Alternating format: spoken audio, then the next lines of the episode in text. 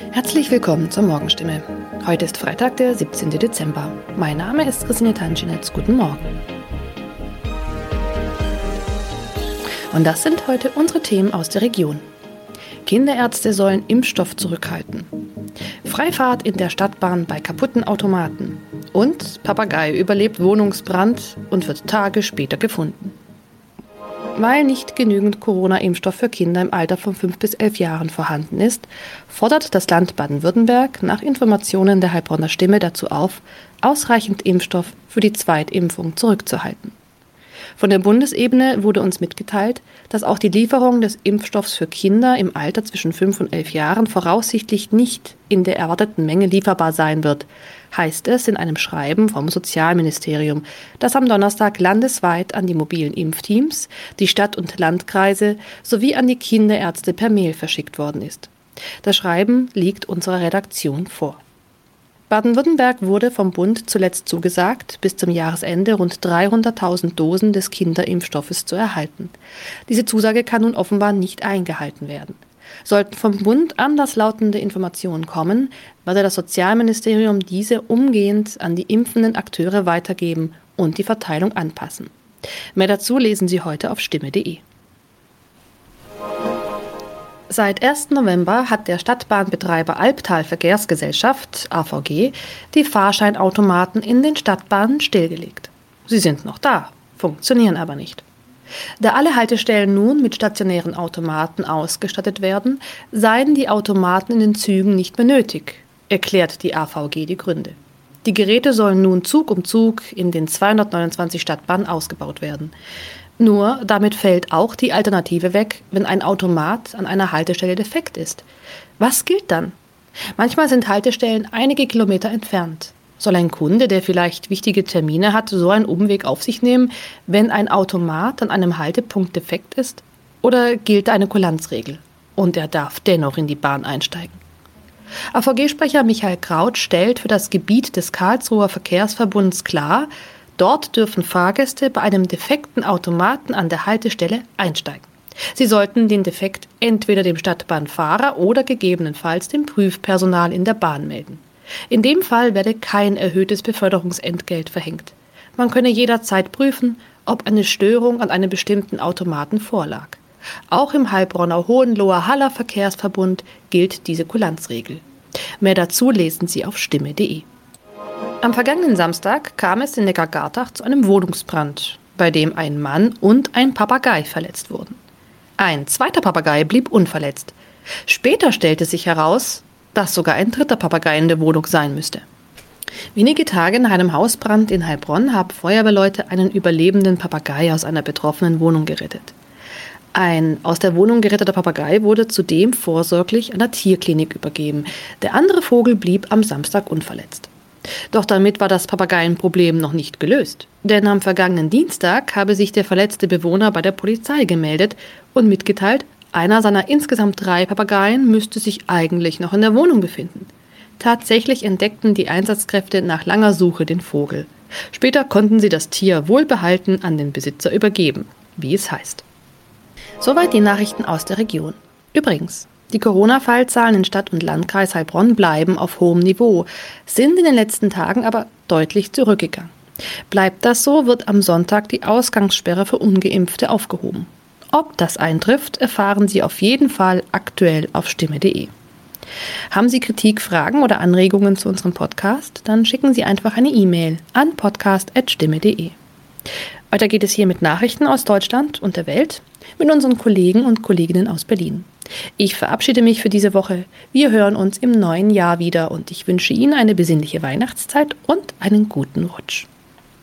Herzlich willkommen zu unserem Podcast an diesem Montag, den 20. September 2021. Ich bin Benjamin Kloß. Einen schönen guten Morgen. Das sind unsere Top-Themen heute aus Deutschland und der Welt. Das große Finale. Wir blicken auf das letzte Triell eine Woche vor der Bundestagswahl. Wahl die zweite, denn Russland hat nämlich schon gewählt, und zwar sein neues Parlament und Long-Covid-Erkrankungen bei Kindern. Wir schauen uns die Ergebnisse einer gerade veröffentlichten Studie aus Australien an. Unions Armin Laschet, Olaf Scholz von der SPD oder Annalena Baerbock für die Grünen. Diese Kandidaten möchten gerne die Nachfolge von Kanzlerin Angela Merkel antreten.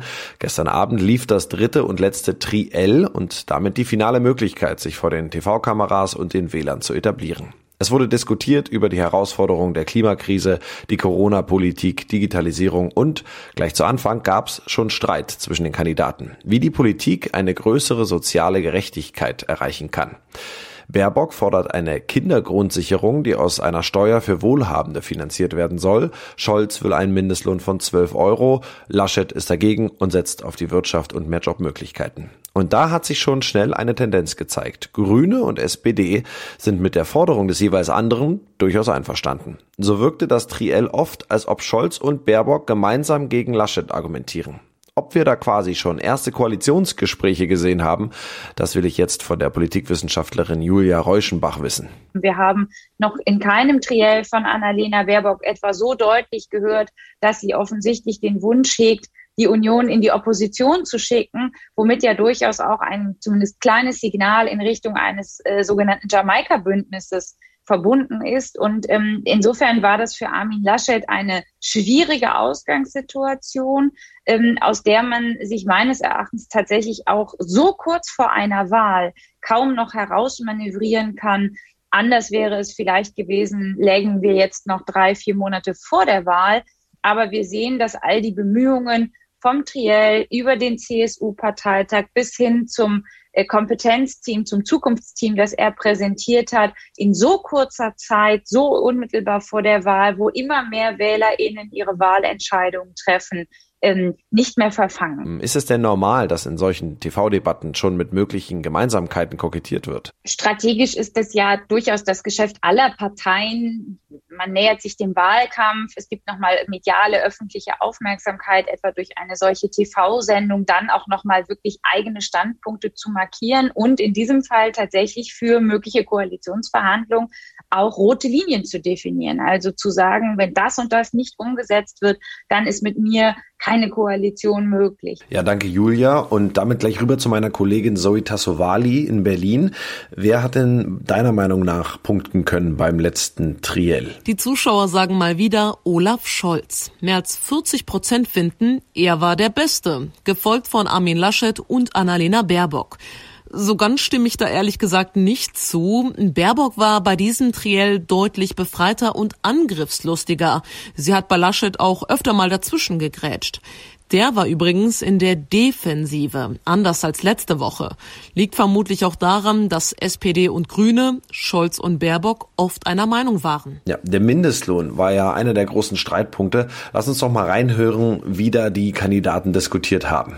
Der Mindestlohn soll auf 12 Euro angehoben werden. Laschet sieht das anders. Wir haben in ganz vielen Berufen Differenzierungen und dies auszuhandeln, finde ich, ist Aufgabe der Tarifparteien. Statt eines pauschalen Mindestlohns durch die Politik braucht es mehr Tarifbindung je nach Berufen, meint Laschet. Baerbocks Reaktion darauf. Sie fallen da ja zurück in die 90er Jahre. Ich halte das nicht für sozial gerecht. Auch da merkt man, diesmal hat sie sich nicht zurückgehalten. Zoe, im Netz wurde wieder sehr viel kommentiert. Ein Thema war unter anderem die Begrüßung ganz am Anfang des Triels, beziehungsweise die fehlende Begrüßung. Was war da los? Und zwar lief das so ab, die beiden Moderatorinnen begrüßten jeweils die Kandidaten mit Guten Abend, Herr Scholz, Olaf Scholz nickte daraufhin. Guten Abend, Herr Laschet. Armin Laschet nickte daraufhin. Und Guten Abend, Frau Baerbock. Sie antwortete als einzige mit Guten Abend. Rentschnecke schreibt dazu auf Twitter, Redezeit ist kostbar und wird sogar der Höflichkeit untergeordnet. Martin B. ist da etwas direkter und schreibt, wenn man begrüßt wird, grüßt man zurück. Nennt sich Höflichkeit. Kann scheinbar nur Baerbock. Das war und ist gerade eine Riesendiskussion im Netz. Danke Zoe. Nach nun jetzt drei TV-Triellen sind viele Wähler hoffentlich etwas schlauer, was sie am nächsten Wochenende denn dann wählen wollen. Gleich drei Tage lang konnten die Russen wählen, und zwar ihr neues Parlament. Dabei hat sich die Kreml-Partei Geeintes Russland durchgesetzt mit 44 Prozent der Stimmen. Allerdings gab es mit dem Ergebnis auch gleich mal Kritik an der Wahl. Ulf Mauder in Moskau fasst die Stimmung vor Ort für uns zusammen. Die Kreml-Partei Geeintes Russland feiert hier in Moskau trotz Regens auf der Straße ihren Sieg. Rassia, Rassia und Putin, Putin, Putin rufen die Kreml-treuen Aktivisten. Für den russischen Präsidenten Putin war die Duma-Wahl ein wichtiger Stimmungstest. Sieg, Sieg rief auch Moskaus Bürgermeister Sobjanin. Die Partei will nun den Kurs Putins fortsetzen.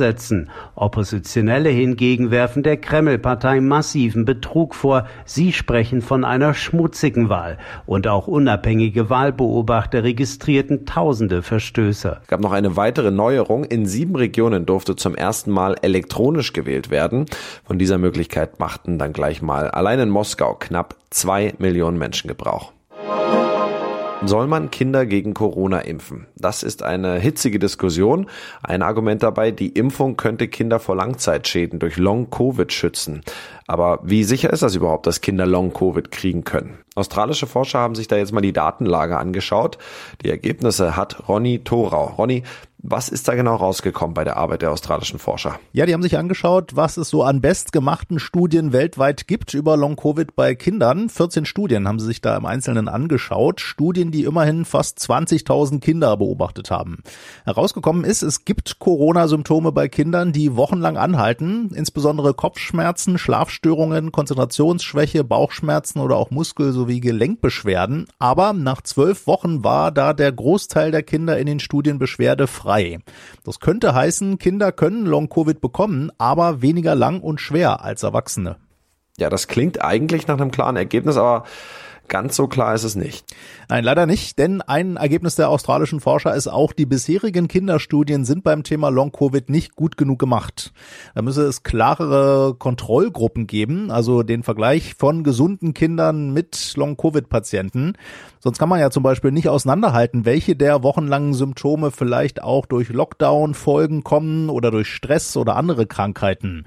Die Frage also, ob eine Impfung für Kinder wegen des Long-Covid-Risikos nötig ist, da sagen die Forscher, das lässt sich mit der derzeitigen Datenlage nicht oder nur sehr schwer beantworten.